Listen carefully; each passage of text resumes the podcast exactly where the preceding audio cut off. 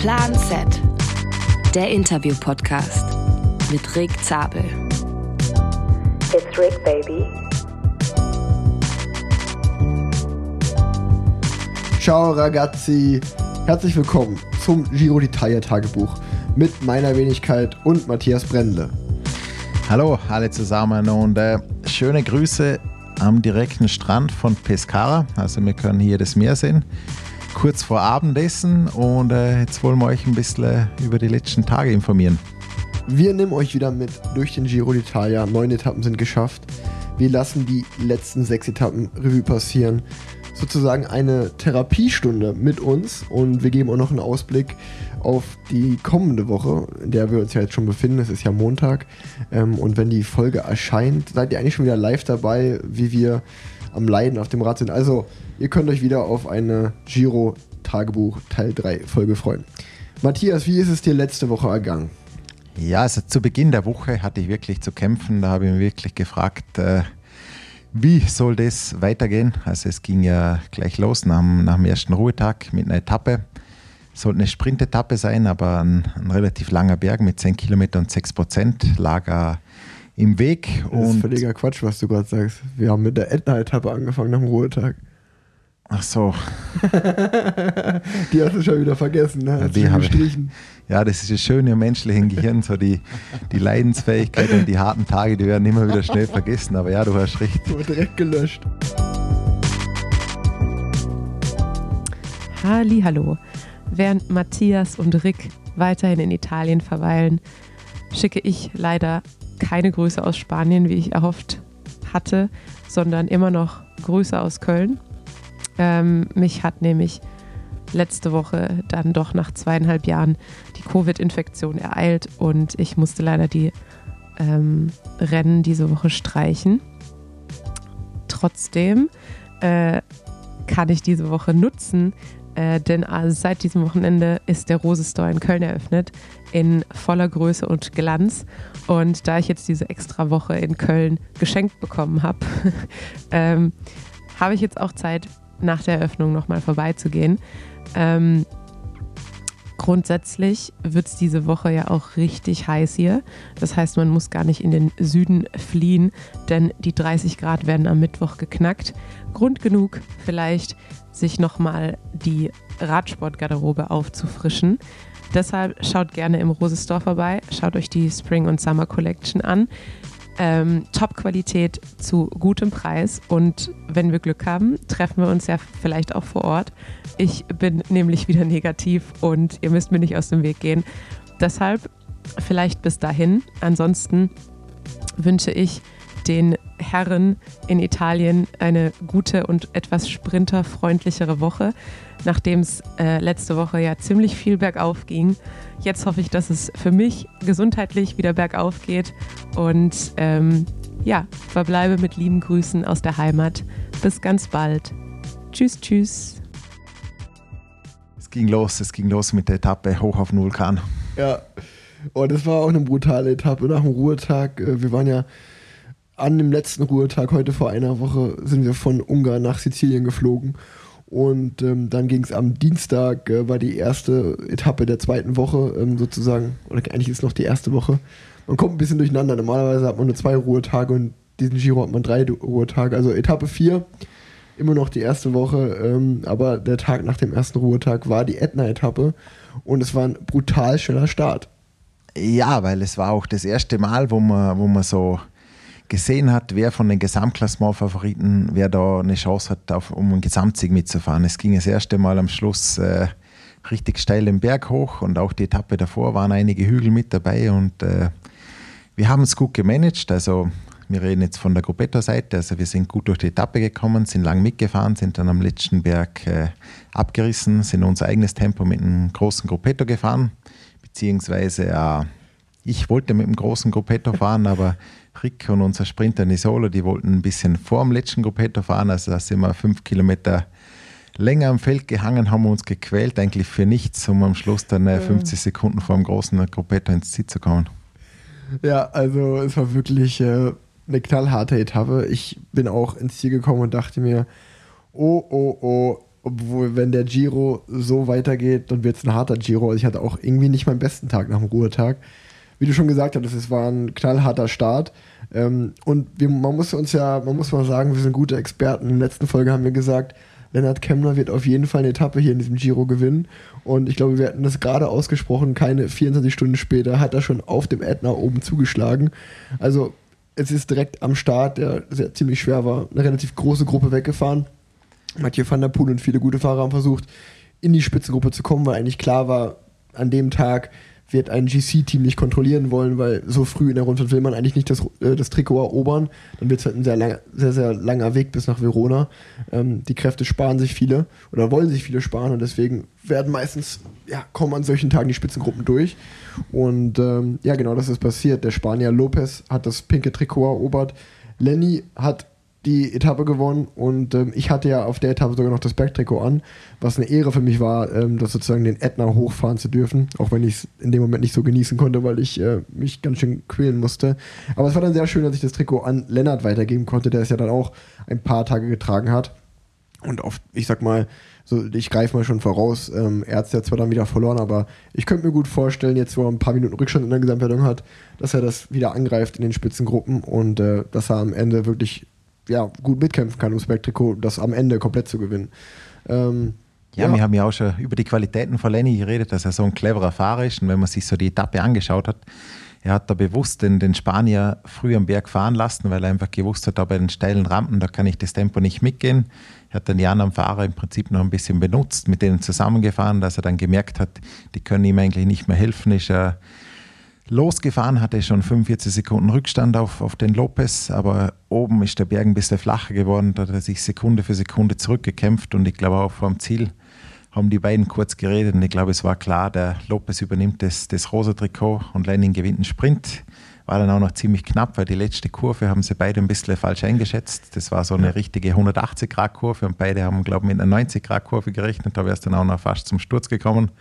Und Lenny ist dann äh, souverän zum Sprint, zum Sieg gesprintet.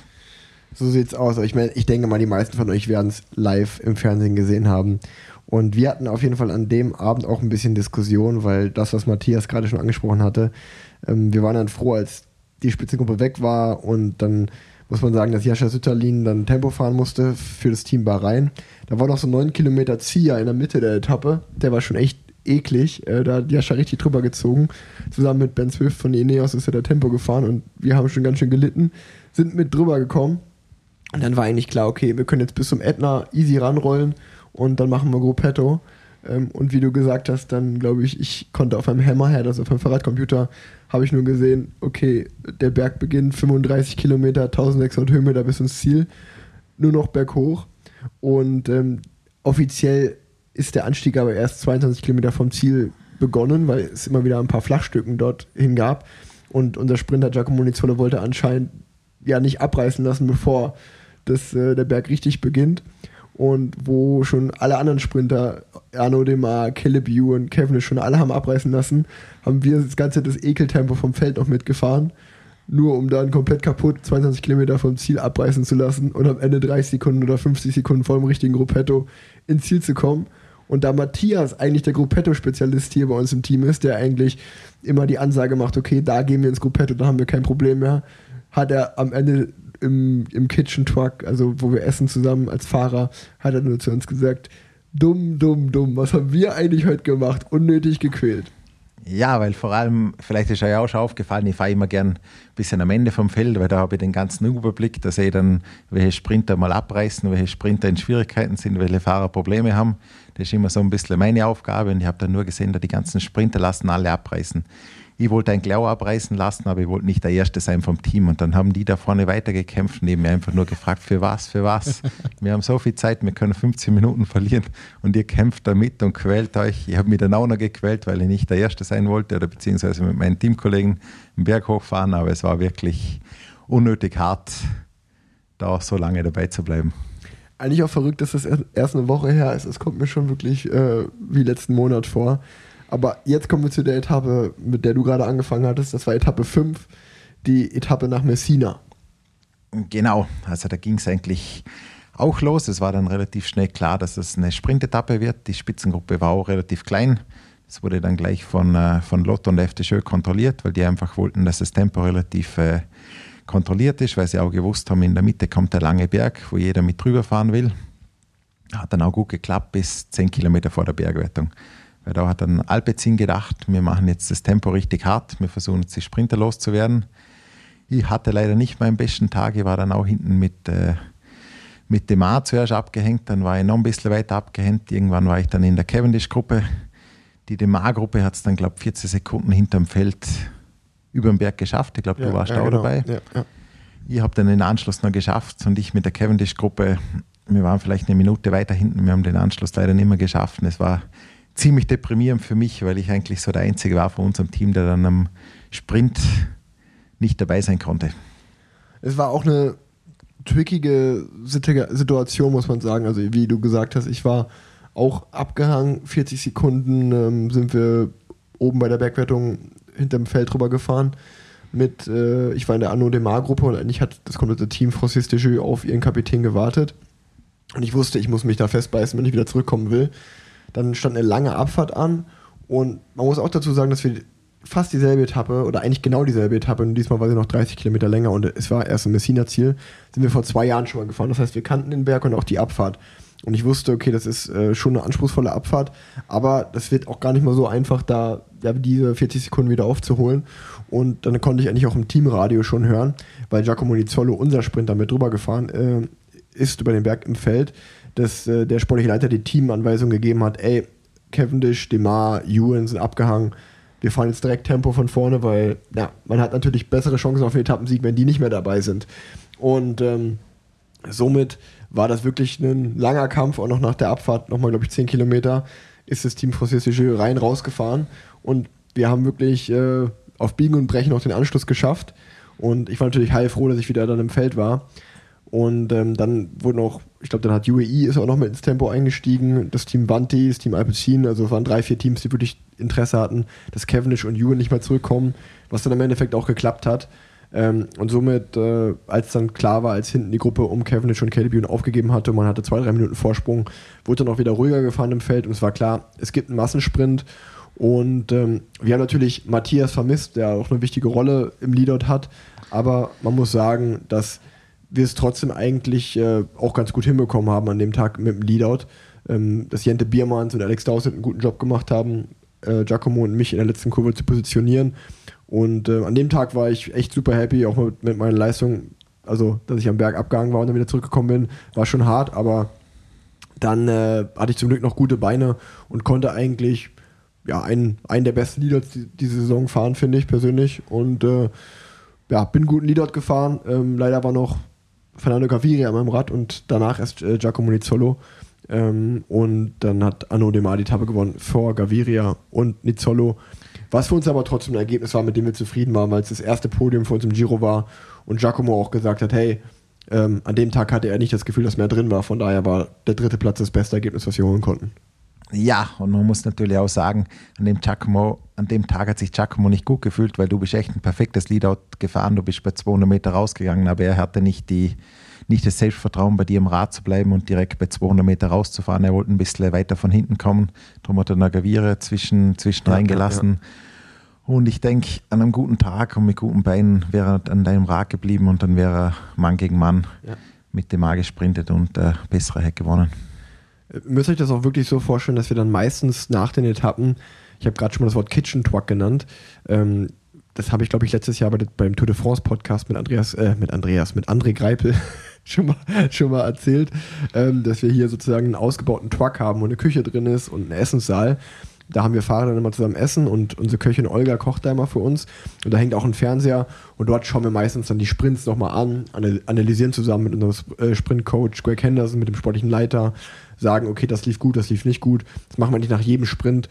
Und ähm, genau, das ist einfach ein offenes Gespräch, wo dann analysiert wird, wo dann vielleicht für den nächsten Sprint auch nochmal umgestellt wird.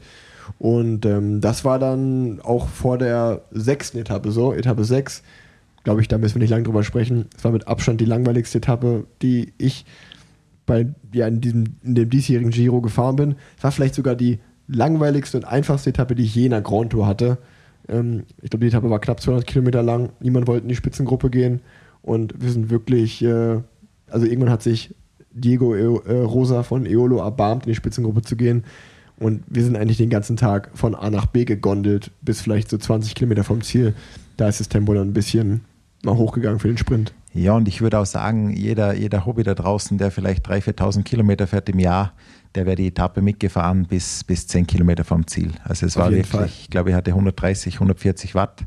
Und das schafft von euch jeder da draußen, wenn er, wenn er ein bisschen auf dem Rad Ja, sitzt. ja, ja. Klar, die letzten 10 Kilometer waren dann richtig schnell, richtig stressig. Aber bis dahin wäre, glaube ich, ziemlich jeder da draußen mitgekommen. So sieht's aus. Und da in dem Sprint ist Giacomo Fünfter geworden. Arno Demar hat wieder gewonnen äh, im Fotofinish vor Caleb Ewan. Und äh, da haben, sag ich mal, Matthias und ich ein bisschen Rollen getauscht, kann man sagen. Ähm, da ist der Leadout wirklich äh, auch wieder einen perfekten Job gemacht. Äh, ist, wir haben relativ spät erst nach vorne gekommen, davor schön versteckt. Matthias und Jente ähm, haben uns eigentlich bis 800 Meter vom Ziel richtig vorne gehalten. Und ähm, dann hat Giacomo zum Glück äh, noch einen guten Weg gefunden an Arnaud de Mars Rad. Aber in dem Chaos, weil alle so frisch waren, hatte äh, ich, ich hatte sozusagen eigentlich die Rolle bei Giacomo, um im Hinterrad zu bleiben, um das Hinterrad freizuhalten und dann im letzten Moment vor ihm äh, nach, vor, nach vorne zu gehen, vor ihm und den Sprint wieder anzufahren mit dem Tag dazu, äh, zuvor. Was aber in dem hektischen Finale nicht gut geklappt hatte, weil ich leider sein Rad ein bisschen verloren hatte und dann immer so ein paar Positionen hinter ihm war und gar nicht mehr dazu gekommen bin, vor ihn zu gehen und anzufahren. Und auch Alex Dowsett, der ähm, kam eigentlich gar nicht dazu, richtig seinen Job zu machen, weil Francis Desjeux i- an uns vorbeigezogen ist und dann sind die nach links ausgeschert und haben Alex so ein bisschen in die Bande geschickt. Also man kann sagen, es war typisch für die Etappe, dadurch, dass sie so locker war, war der Sprint umso chaotischer und ähm, ja, wenn man sich den auch von oben anschaut, dass Demar den Sprint überhaupt noch gewinnt, aus der Position, wo er war und wie eingebaut er war, war schon spektakulär. Ja, und ich muss sie da auch ein bisschen in Schutz nehmen. Du konntest eigentlich nicht viel dafür, weil normalerweise ist immer so das Leadout und der Anfahrer ist immer vor dem Sprinter. Jetzt sind wir beim Leadout gefahren und du warst am Hinterrad von Nisolo, eineinhalb Kilometer vom Ziel und dann haben wir die Führung übernommen. Und natürlich jeder Sprinter, der Nisolo sieht, will bei dem ans Hinterrad. Und wenn wir mit dem Zug vorbeifahren und irgendein Sprinter sieht Nisolo, der fährt direkt ans Rad von Nisolo. Da denkt keiner, dass der Anfahrer im Prinzip am Rad von Nisolo ist. Und darum wurdest du da weggeboxt, wurdest eingeklemmt und äh, warst dann am Schluss leider nicht da, aber da konntest du im Prinzip nichts machen, weil äh, in so einem hektischen Finale, wenn jeder sein Hinterrad will, war das von uns auch die falsche Taktik, dich so lange am Hinterrad von Nisolo zu lassen. Ja, kann man, äh, würde ich so unterschreiben. Aber wie du sagst, also auch das, auch darüber wird gesprochen, auch das wird analysiert und auch das gehört dazu, dass man mal einen taktischen Fehler macht. Ähm, wenn man auch zu den anderen Teams sieht, passiert das ja eigentlich bei den anderen Teams auch nicht. Also Michael Murkoff hat ja auch vor Cavendish und so. Aber wir haben es mal ausprobiert, es hat nicht so gut geklappt und dann wir, wir haben dann wieder umgestellt. Ähm, ganz spannend war eigentlich noch, oder was vielleicht witzig ist nach der Etappe, ich hatte nach der Etappe direkt Dopingkontrolle und ähm, als ich dann fertig war, äh, gleichzeitig lief die Siegerehrung, Lennart Kemner wurde geehrt für sein Bergtrikot und er hat sich dann auf dem Weg von der Siegerehrung zu den Teambussen, die waren so zwei Kilometer entfernt, die Schaltung abgerissen und stand so ein bisschen verloren am Straßenrand. Und als ich dann vorbeigekommen bin, hat er mich gefragt, du Rick, kannst du mich vielleicht zum Bus schieben, weil sonst muss ich jetzt laufen. Und ähm, ja, das war auf jeden Fall ganz witzig, weil ich ihn dann zum Bus geschoben habe, wir noch ein bisschen über die Etappe geschnackt haben. Und ähm, ja, war, war auch für mich das erste Mal, dass ich, äh, oder dass das dazu gekommen ist, war ganz witzig. Werbung. Jetzt zum Frühling ist der passende Moment, um schlechte Gewohnheiten durch neue, gesunde Routinen zu ersetzen. Sozusagen ein Frühjahrsputz für deine Gesundheit und zwar mit AG1. Ich sitze schon in Budapest beim Start vom Giro d'Italia. Der steht vor der Tür und geht übermorgen los. Und ja, auch hier einmal Danke an AG1, denn ich kann das Rennen gesund und fit starten. Und AG1 hat mich bei meiner kompletten Vorbereitung zu diesem Rennen hin begleitet. Deswegen ein Dankeschön an AG1. AG1 kann auch dir einen richtigen Vitaminkick am Morgen geben. Es enthält viele Nährstoffe, die uns Kraft von innen geben, zum Beispiel Folat, Niacin, Pantothensäure und die Vitamine B2, B6 und B12, die übrigens zur Verringerung von Müdigkeit und Ermüdung beitragen. AG1 ist auch super leicht absorbierbar. Die Pulverform unterstützt eine effiziente Aufnahme im Körper. Außerdem unterstützt AG1 die tägliche Nährstoffversorgung und enthält Inhaltsstoffe, die dabei helfen können, Nährstofflücken zu vermeiden. Ich möchte euch noch ganz kurz was zum Abo von AG1 erzählen. AG1 ist nämlich im Abo-Modell erhältlich. Es wird monatlich frei Haus geliefert. Der Lieferrhythmus kann beliebig angepasst werden. Du kannst es unverbindlich testen, denn bei Athletic Greens gibt es eine 60 Tage Geld-Zurück-Garantie. Außerdem kann AG1 auch einfach nur einmalig bestellt werden. Also, ihr solltet definitiv zuschlagen, denn im Moment gibt es eine Aktion exklusiv für meine Planset-Hörer und Hörerinnen. Auf aestheticgreens.com slash planset erhaltet ihr kostenlos ein Jahresvorrat an Vitamin D3 und 5 Travel Packs zu eurem AG1-Abo dazu. Ich sag's nochmal, aestheticgreens.com slash planset. Werbung Ende. Etappe 4. Nee, Quatsch, Etappe, was war das? Etappe 7, aber die vierte der von jetzt zwischen Ruhetag und Ruhetag war die brutal schwere. Ja, ich glaube, das war, wo, wo der lange Kampf war um die Spitzengruppe, wo Mathieu van der Poel unbedingt mit seinem, mit seinem rosa Trikot in die Spitzengruppe wollte. Aber natürlich alle Teams ihn nicht fahren lassen wollten, weil natürlich will man immer, dass das, das rosa Trikot im Peloton ist, damit auch das Team vom Führenden die Nachführarbeit übernimmt. Er hat es dann wirklich hart, hart versucht. Es war dann äh, sehr hart für uns, weil gleich, ich glaube, nach 10 Kilometern stand der erste Berg an, 5 Kilometer mit 4 Prozent und dann ging es weiter in eine Rampe, wo wir dann, glaube ich, eine Stunde, Stunde lang berghoch gefahren sind. Über den ersten Berg sind wir noch irgendwie dran geblieben. Am zweiten Berg kamen dann irgendwann alle Sprinter zurück und wir waren dann, glaube ich, eine Gruppe von, von 60 Mann. Ja. Irgendwie war es dann auch richtig cool, dass wir den Anschluss nicht mehr geschafft haben ans Feld, weil so kann man mit den 60 Mann einfach alle unser Tempo fahren. Wir sind dann ein langes Tal entlang gefahren, wo dann wirklich jeder seine Führungsarbeit übernommen hat. Ich glaube, am Berg oben hat man 13 Minuten Rückstand nach 50 äh, Kilometern, aber dann die nächsten 30 Kilometer haben wir drei oder vier Minuten wieder gut gemacht aufs Feld, weil einfach 60 Fahrer interessiert waren, wieder näher ans Feld ranzukommen. Und von dem her war dann das der entspannteste Weg in Richtung Ziel. Ich glaube, also da, da war Lopez noch ähm, schon, schon im pinken Trikot von der Pool, hat das ja auf, am Ätna schon abgegeben. Ähm, da hast du jetzt gerade ein bisschen was verwechselt. Aber ähm, man kann eigentlich allgemein zur Etappe 7, 8 und 9 sagen, dass wir da wenig wirklich zum Renngeschehen erzählen können, weil wir uns da immer im Gruppetto befunden haben, weil es wirklich drei bockharte Etappen waren. Die waren wirklich richtig, richtig schwer.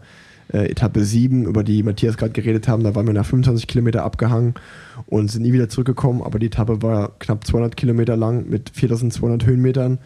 Ich glaube, wir hatten am Ende so 42 Minuten Rückstand, was aber kein Problem war, weil das Zeitlimit 55 Minuten ähm, war. Somit waren wir ja, sehr, sehr sicher im Zeitlimit drin, aber trotzdem sind wir einfach so kaputt nach solchen langen und schweren Etappen und nach den ganzen Höhenmetern. Ähm, dann Etappe 7 war, nee, Quatsch, das war Etappe 7, Etappe 8 war die Napoli-Etappe die wir uns eigentlich so ein bisschen angeschaut hatten und dachten, ach ey, an einem guten Tag könnte, da, könnte das was sein für uns und auch für unseren Sprinter Giacomo Nizzolo. Und man muss dann ehrlicherweise sagen, spätestens bei der Teambesprechung, als uns detailliert aufgezeigt wurde, so viele Berge kommen, so sehen die Abfahrten aus, so sind die Straßen schmal und verwinkelt, technisch anspruchsvoll, wurde uns eigentlich klar, 2200 Höhenmeter auf, was waren das, 150, 160 Kilometer oder so, wird wahrscheinlich zu schwer für einen Sprint. Ja, ich muss mich ganz, ganz kurz entschuldigen für meine, für meine Verwechslung, aber ihr seht, der Giro, der zieht seine, seine Energie, vielleicht auch so ein bisschen die mentale Energie, darum bin ich nicht so ganz klar mehr im Kopf. Aber ja, die Etappe, ja, da muss man einfach so sagen, wenn so ein paar Berge nacheinander kommen und das, das Ganze, das verläuft auf einer geraden Straße, wo man wirklich immer wieder gut Positionen gut machen kann, dann ist so eine Etappe viel leichter. Aber der Kurs war wirklich so verwinkelt, ich würde sagen, der hat sogar Potenzial für einen, für einen WM-Kurs. Ich glaube, es wäre so ein richtiger Ardennen-Kurs, vielleicht mit Lüttich, Johnny Lüttich vergleichbar. Ja. Und da hat man auch die, gleich gemerkt, direkt vom Start weg ging es auch gleich noch zwei Kilometer berghoch. Jedes Team war voll motiviert für die Spitzengruppe. Jedes Team hat gewusst, der Etappensieg wird heute von der Spitzengruppe kommen und somit war das ein richtig harter Kampf. Wir konnten leider nicht eingreifen, weil äh, die Gruppe am Berg entstanden ist und äh, dafür fehlen uns einfach ein bisschen das Können. Das Können, das Können, ja. Zum einen zu wenig Power und zum anderen zu viel Gewicht, aber ja, wir haben es dann. Wir sind durchgekommen. Wir sind durchgekommen. Genau, wir sind durchgekommen. Wir haben, wir haben auch auf der Etappe hatten wir keinen in der Spitzengruppe, einfach weil keiner in der Lage war, ähm, und man sieht ja auch die Spitzengruppe mit. Es war die Etappe, die Thomas de Gent gewonnen hat äh, in Napoli, in Neapel. Ähm, Thomas de Gent, Mathieu van der Poel, äh, Binyam Grimay, ähm, also wirklich, wirklich Top-Fahrer in der Gruppe. Und es war auch klar, dass die Gruppe nicht zurückkommen wird. Und somit haben wir dann in der Etappe beschlossen, okay, wir fangen jetzt gar nicht an, irgendwie Tempo da zu fahren und versuchen, die Gruppe zurückzuholen. Das ist Selbstmord. Auch Giacomo hat sich an dem Tag wieder nicht so besonders gefühlt, dass er gesagt hat, ah, ich glaube, ich kann hier heute auf Sieg fahren. Somit sind wir eigentlich, glaube ich, bis 30 Kilometer vom Ziel mitgefahren und haben dann uns äh, ja, abfallen lassen in einer, in einer schönen Gruppe im Gruppetto. Ich glaube, das kann man auch allgemein für die ganzen Bergetappen sagen, wenn ihr da sehen wollt, wo wir uns, wenn ihr uns im Ergebnis schauen wollt, fangt besser unten an, dann seid ihr schneller da. Ähm, und das war auch auf der achten Etappe in Neapel so. Aber mal was anderes zum Rennen. Ich muss sagen, Neapel hat mir ziemlich gut gefallen. Es war echt eine schöne Stadt. Ähm, da könnte man, also auch gerade so, was man so ein bisschen von der Amalfi-Küste gesehen hat, ich glaube, das ist die Amalfi-Küste, was, wo wir gefahren sind, ähm, brutal schöne Landschaft. Ja, und auch eine brutal schöne Stadt. Auch wenn man so mit den Italienern geredet hat, sie haben gesagt, es ist echt touristisch sehr, sehr, ja. sehr, sehr cool. Man kann so viele Sachen anschauen. Sie haben nur gemeint, so, wenn er nachts auf den Weg geht und ihr habt da niemand, keinen Guide, der, der sich vor Ort ein bisschen auskennt, passt da ein bisschen besser auf weil äh, die Kriminalität da unten ist doch äh, ziemlich hoch. Passt auf auf eure Sachen. Und, aber war wirklich sehr cool. Auch ganz viele alte historische Gebäude, die ganzen Kopfsteinpflaster ja, und ja. vor allem, was mir so gefallen hat, wo wir dann vom Ziel in Richtung Busse gefahren sind, einfach das Leben. So viele Leute waren auf der Straße, ja. so viele Cafés, so viele Bars und es war einfach schön, wieder Leute leben zu sehen. Es ist auch einfach so surreal, weil wir uns gefühlt in so einem Survival Camp befinden, wo es, man leidet jeden Tag, man ist echt am Limit und äh, man fährt so viele Kilometer, man ist so viele Stunden auf dem Rad und gleichzeitig ist man ja so ein bisschen Attraktion für die Fans, was natürlich cool ist, aber man selber nimmt halt gar nicht an diesem, an der deutschen Vita, am schönen Leben, nimmt man halt gar nicht teil. Und man bekommt ja auch öfter mal die Frage, ey, schaut ihr eigentlich nach links und rechts, könnt ihr das genießen? Und ich kann ganz klar sagen, meistens nicht, meistens schaue ich nur auf den Arsch vor mir, auf das Hinterrad und bin im Tunnelblick.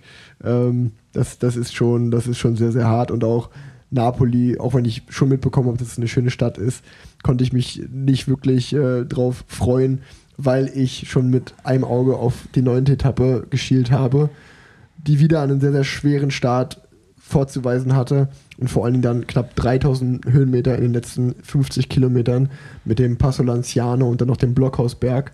Also das war die Etappe gestern und auch da kann man, braucht man glaube ich gar nicht lange drüber reden. Wir waren direkt am Start abgehangen. Der Radsportgott meinte es aber gut mit uns, denn das Feld hat ein bisschen rausgenommen. Somit ist das Gruppetto, das am Start abgegangen war, wo wir uns auch drin befunden haben, wieder zum Feld zurückgekommen.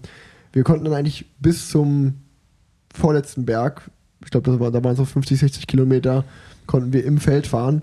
Somit wussten wir eigentlich da schon, okay, das Zeitlimit wird heute kein Problem mehr werden. Aber auch wenn das Zeitlimit kein Problem mehr wird, diese zwei Berge muss man halt trotzdem leider noch hochfahren.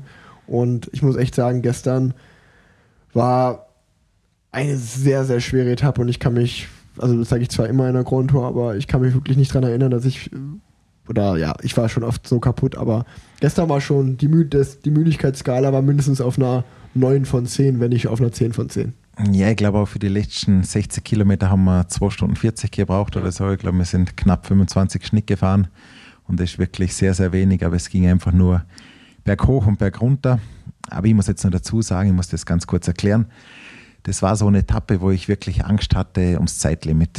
Also man muss sich die Etappe so vorstellen, wenn es am Start gleich berghoch geht, da weiß man eigentlich, man ist normalerweise abgehängt. Dann kann es einfach sein, dass man 200 Kilometer praktisch alleine fährt, beziehungsweise mit dem Gruppetto.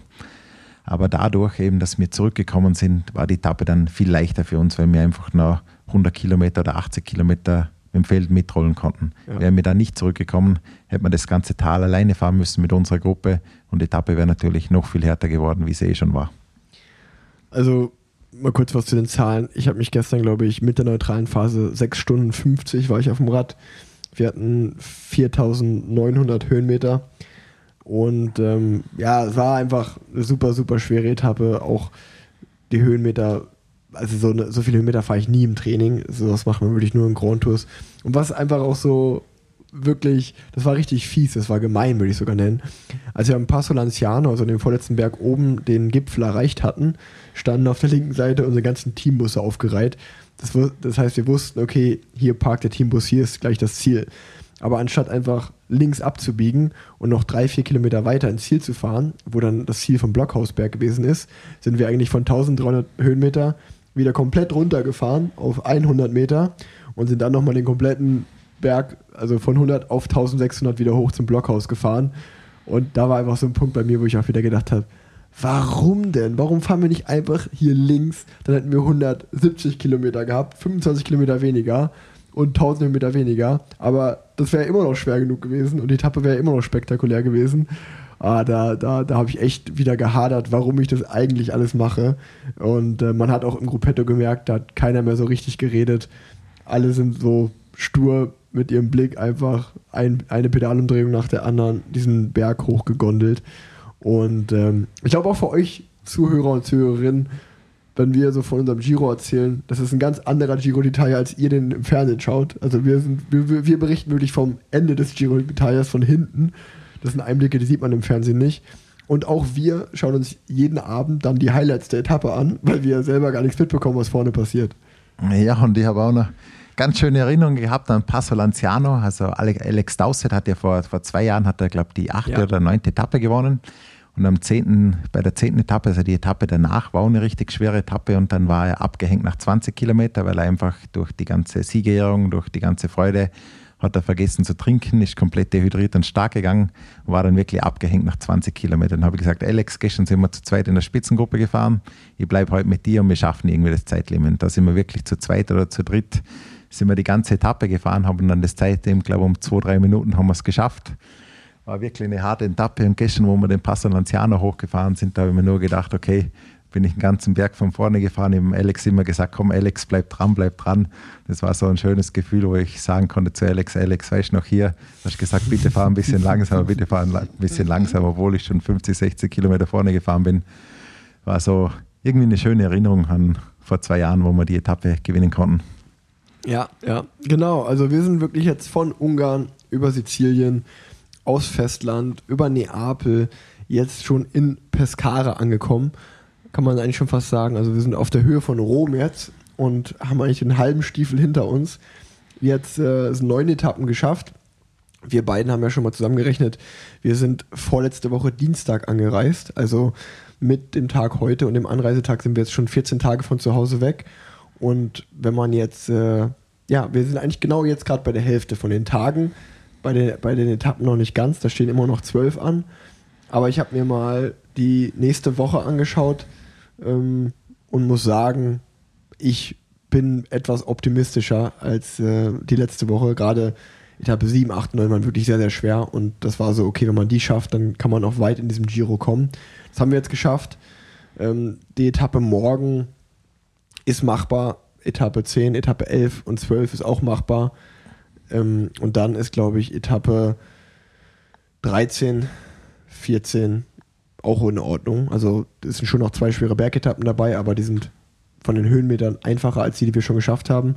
Also ich glaube, die Etappe 7 und 9 waren von den Höhenmetern die zweit- und drittmeisten. Ähm, nur noch die Etappe 16 hat mehr Höhenmeter, wo wir den Montirolo fahren. Aber wie gesagt, jetzt die nächste Woche, die auf uns zukommt, da könnten nochmal zwei, drei Sprints für uns dabei sein und ähm, dann nochmal zwei Tage leiden wieder in den Bergen. Aber ich glaube nicht so sehr leiden, wie wir die letzten drei Tage leiden mussten. Ja, ich glaube, es ist auch eine, ein interessantes Streckenprofil, wo wir die nächsten Tage haben. Ich glaube, wenn ihr euch jetzt die Etappen anschaut, würdet ihr bei vielen Etappen sicherlich sagen, das wird heute ziemlich sicher ein Sprint. Aber wenn man so die verschiedenen taktischen Aspekte von den Teams anschaut, wenn man sich so die Routen anschaut, wenn man sich so die Berge anschaut, ist oft die Frage, schaffen es heute die Sprinterteams oder ist das eher eine Gruppe für die Ausreißer? Und ich glaube, ich habe mal kurz reingeschaut, nächste Woche sind zwei oder, oder diese Woche sind zwei oder drei solche Etappen, wo man ja, jetzt ja, noch nicht ja. sagen kann, äh, wird es im Sprint enden oder ist es ganz klar, dass da die Spitzen, Spitzengruppe wegfährt und dass man die nie wieder sieht und dass die den Etappensieg unter sich ausmacht. Genau, es wird wirklich äh, spannend werden. Ob es einen Sprint gibt oder Spitzengruppe, gibt es einige Etappen. Also schaltet wieder im Giro ein, äh, drückt uns die Daumen und ähm, lass uns noch ein bisschen mal über, das haben wir schon zwei, dreimal jetzt in den letzten Folgen versprochen, über, das, die, über den Stuff reden. Ähm, ich habe mir überlegt, jeder von uns kann mal so drei, vier, was, was würdest du sagen, wer ist für dich, die, wer sind die wichtigsten Staff-Mitglieder? also man kann auf niemanden hier verzichten, jeder ist super wichtig, aber so, ja, wo sagst du so, okay, das ist mir nochmal besonders wichtig? Würde ich fast Nummer eins die, die Olga sagen, die Olga Ja, Kitchen Truck, Die wäre bei mir auch im Top 3 auf jeden Fall. die jeden Tag bei uns das Essen zubereitet, wo es uns wirklich gut geht, wo Wir haben eine sehr, sehr gute Köchin. Da geht es uns wirklich richtig gut. Danke an Olga. Und wenn, mir, wenn Rick jetzt momentan vorm Spiegel sehen könntet, ohne T-Shirt, ich glaube, er hat an seinem Körper das Fett, das schmilzt. Ich sage euch, dass seine Problemzonen, die gehen weg.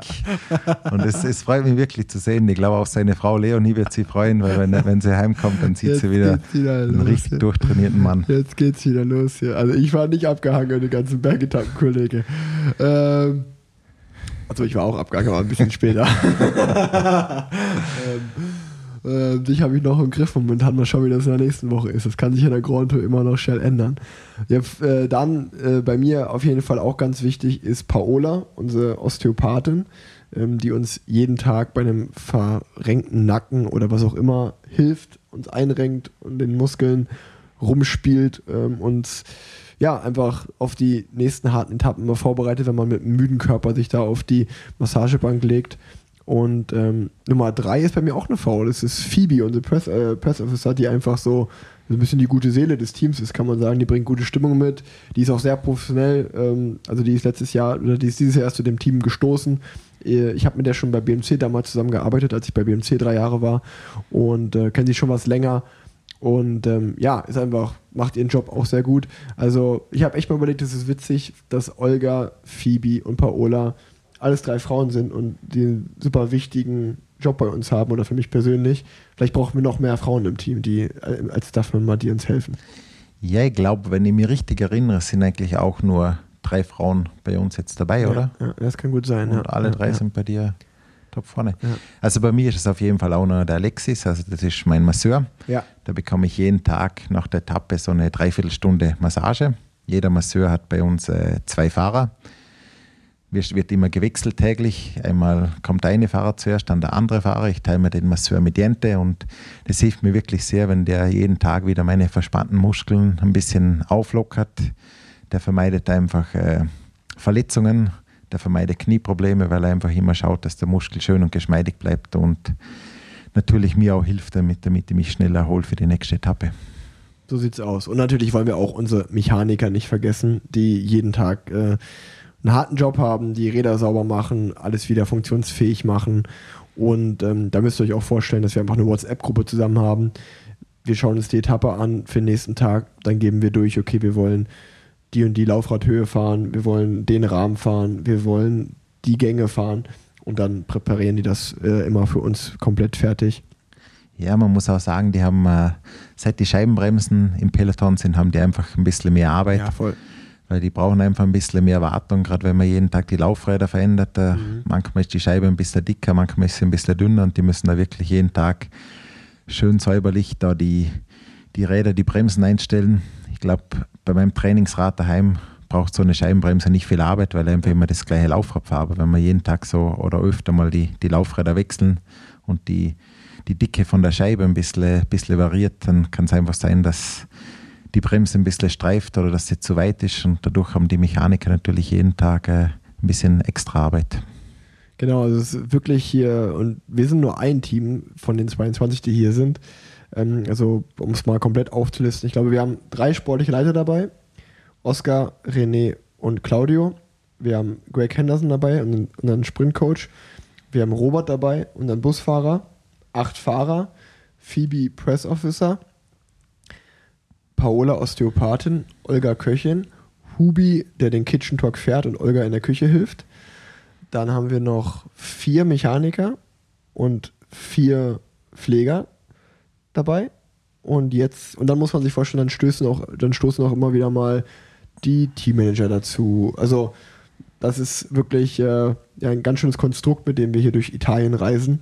Und jeder hat einfach eine wichtige Rolle, damit das alles am Laufen bleibt. Ja, auch nicht zu vergessen, die Sponsoren. Heute hat man einen ziemlich netten Ausflug zu Vini Fantini. Ja, Also am Ruhetag.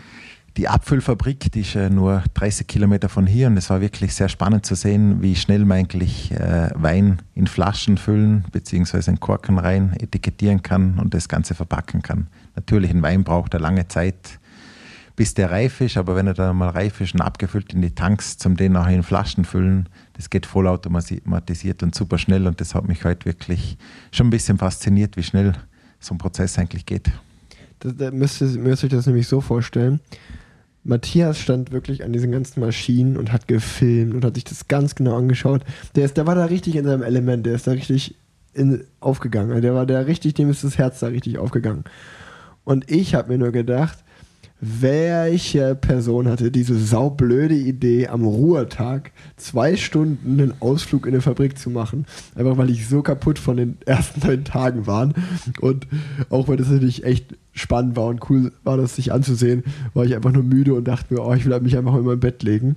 Es hat zum Glück alles nicht so lange gedauert und wir waren wieder schnell wieder da. Aber während Matthias wirklich völlig fasziniert da immer, bis jetzt immer noch von redet, war ich einfach nur so, Mann, die Zeit hätte ich so viel besser nutzen können am Ruhetag. Da ist mir wirklich jede Minute wichtig.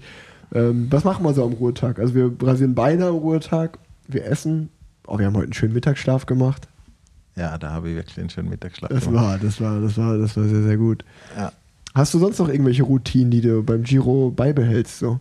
Nee, ich bin immer noch fasziniert von den ganzen Fördermännern, wie da die ganzen, wie da die ganzen Flaschen hinlaufen. Dann wird es befüllt und dann kommt der Korken rein, dann kommt das Etikett drauf. Und ich habe nachgefragt, es sind 6000 Flaschen pro Stunde, die die so abfüllen. Ja. Und das ist wirklich eine Wahnsinnszahl, wenn man, wenn man sich das Ja, durch den Kopf gehen lässt, wie viel das dauert, dann pro Minute abgefüllt werden.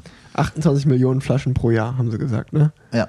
Wo ich halt sagen muss, auch 30 Millionen, da ist bei mir so die Grenze, wo ich beeindruckt wäre. Bei 28 Millionen sage ich halt schon noch so, naja, komm Leute, da müsst ihr, da müsst ihr jetzt auch mal ein paar Minuten mehr ans, ran, ans Band ranstellen, weißt du? Muss man, muss man auch mal sagen. 30 Millionen, das ist so, das ist Champions League. Aber 28 Millionen, da, da geht noch was. Auch da kann man auch ein bisschen motivieren nochmal.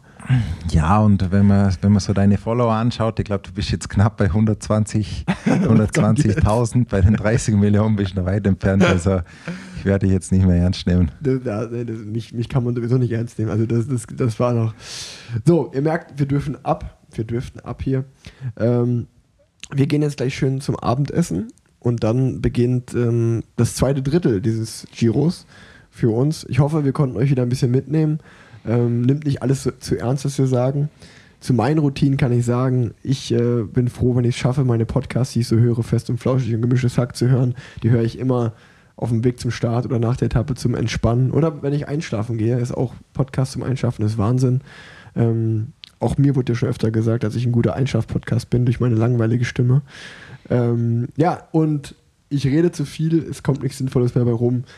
In dem Sinne würde ich mich verabschieden und äh, Ich will ganz kurz Matthias hat die letzten sagen, Worte. Du hast sowieso immer die letzten Worte. Okay, weil diese Woche ist was passiert. Also ich war, die ersten sieben Etappen war ich immer der Schlechteste, war immer der, wo als erstes abgehängt war von unserem Team. Aber dann kam Etappe 8 oder nein, es war Etappe 7 und da war Jente Biermanns. Jente Biermanns, der ist abgehängt und dann hat er wirklich einen schlechten Tag gehabt und habe ihn motiviert und habe ihn dran gehalten und dann habe ich gesagt, Jente, es ist mir nur eines wichtig, wenn du heute im Bus kommst, sag bitte, dass du heute als erster abgerissen ist. Und das ist so mein Schlusswort, weil ich hoffe, dass ich euch nächste Woche erzählen kann, dass Rick einmal am Berg vor mir abgerissen ist, dass ich ihn überholt habe und dass die letzte Woche dann richtig schön wird für mich. Ja, du bist auch, man, man merkt bei dir halt richtig, dass du, du bist halt ohne Training angereist hier, aber jetzt so nach acht, neun Tagen Radfahren jeden Tag, da, dein Talent auf einmal kommt, kommt zum Vorschein. Und, und man muss ja auch dazu sagen, es ist ja jetzt nicht so, wir haben uns echt richtig gequält und zum Beispiel gestern hatten wir 45 Minuten Rückstand. Dann schauen wir uns das so an. Wir sind wirklich im Schneckentempo diesen letzten Berg hochgefahren. Dann schaue ich mir das so an. und haben Matthias und ich heute, wo wir die Stunde locker gefahren sind am Ruhetag, haben wir echt lange darüber geredet, wie kann es eigentlich sein, dass sie so viel besser alle sind da vorne. Ich meine, klar, die wiegen auch alle viel weniger und wir sind keine Bergfahrer, aber es ist schon auch für uns noch beeindruckend. Also für mich ist es auch ein Rätsel, wie die so schnell den Berg hochfahren können. Ich kann es nicht verstehen.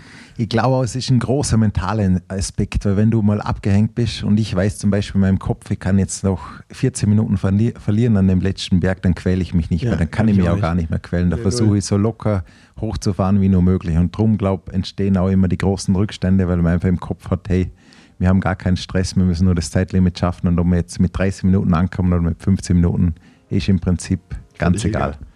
Auch interessant ist noch, ähm, dass zum Beispiel gestern Emanuel Buchmann 20 Watt weniger auf der kompletten Etappe hatte als Alex Dowsett.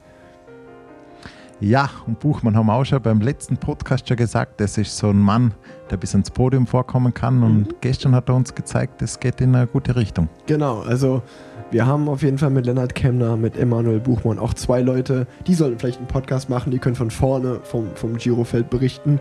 Matthias und ich übernehmen das andere Ende, Ende wir berichten von hinten. Und ähm, ja, ich hoffe, es war für euch eine schöne Folge. Und jetzt wirklich zum letzten Mal. Matthias hat die letzten Worte. Ciao, ciao. Ciao und bis bald.